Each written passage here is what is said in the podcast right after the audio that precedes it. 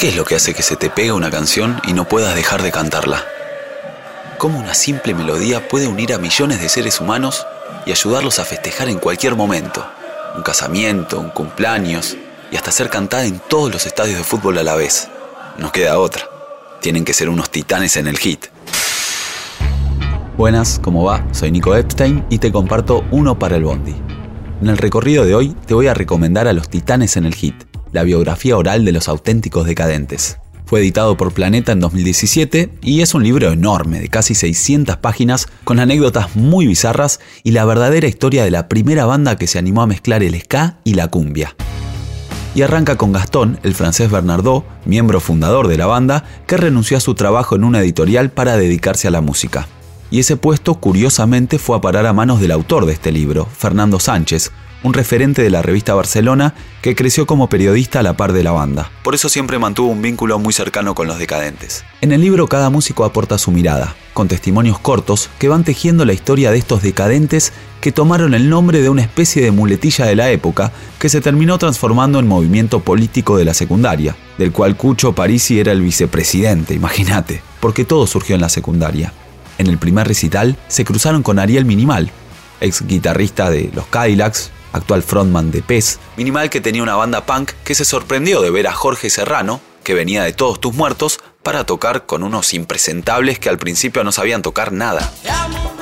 De hecho, esta canción Loco, Tu forma de ser, fue el primer hit de Los Decadentes, que en realidad era una canción que Serrano había compuesto para todos tus muertos, pero no la tocaban. En este libro de Los Decadentes también aparecen asistentes, productores, personajes bizarros como Silvio Soldán y periodistas de toda Latinoamérica que cuentan cómo la banda hizo el trabajo de hormiga para conquistar sobre todo el público mexicano, donde se conocieron del boca en boca y los valoran más como una banda de ska, no como en Argentina donde la asociamos más con la joda, con el baile. Incluso los propios músicos tenían sus dudas. Por ejemplo, el Chiflo Sánchez, el saxofonista, dejó la banda en el segundo disco. Fue justo antes de entrar a tocar en un boliche bailable. El tipo dijo, yo no puedo más con esto. Y se fue a tocar con la renga. Porque la historia de los decadentes es una historia bizarra es la historia de un grupo de música que arrancó sin músicos, excepto Jorge Serrano, que tenía un puñado de grandes canciones, junto a una banda de ridículos que tenían un look glam, punk y tropical a la vez. Eso sí, eran 12, y todos soñaban lo mismo, convertirse en titanes del hit.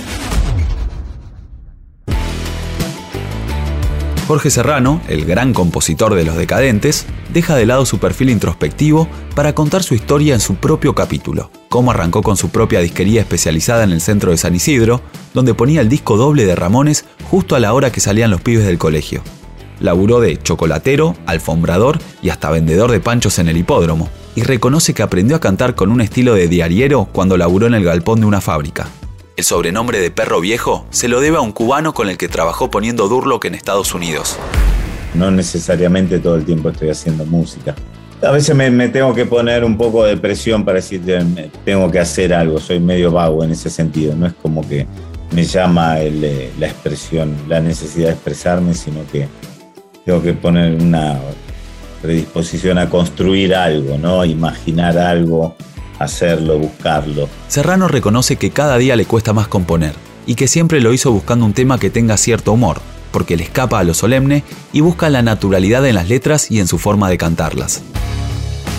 En este libro de los decadentes, Cucho también tiene su propio capítulo, donde cuenta que siempre fue un tiro al aire.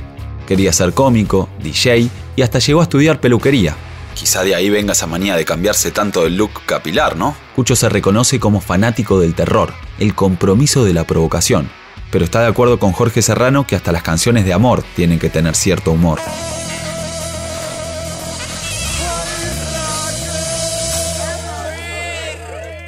Imagínate la grabación del primer disco de Los Decadentes, un caos total.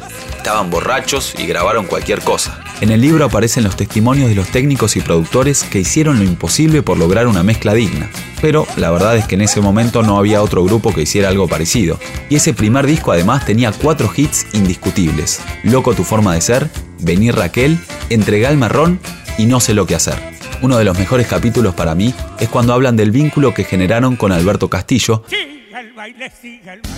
a quien convocaron para cantar Siga el baile y terminaron llevándoselo de gira y tocando muchos temas más, inclusive algunos clásicos de él. Castillo era un decadente, pero con 30 años más. Muy bien, llegamos al final del recorrido de hoy. Yo soy Nico Epstein, en las redes me encontrás como arroba Nicolás Epstein Locutor. Hoy te recomendé la biografía de unos titanes del hit, Los auténticos decadentes. Libro escrito por Fernando Sánchez y editado por Planeta en agosto de 2017. Gracias por escuchar Uno para el Bondi. Si te gustó, te pido por favor que lo compartas, así otros también pueden escucharlo, y acordate de seguir el canal para no perderte ningún episodio. Bueno, muchas gracias, hasta la próxima. Chau chau.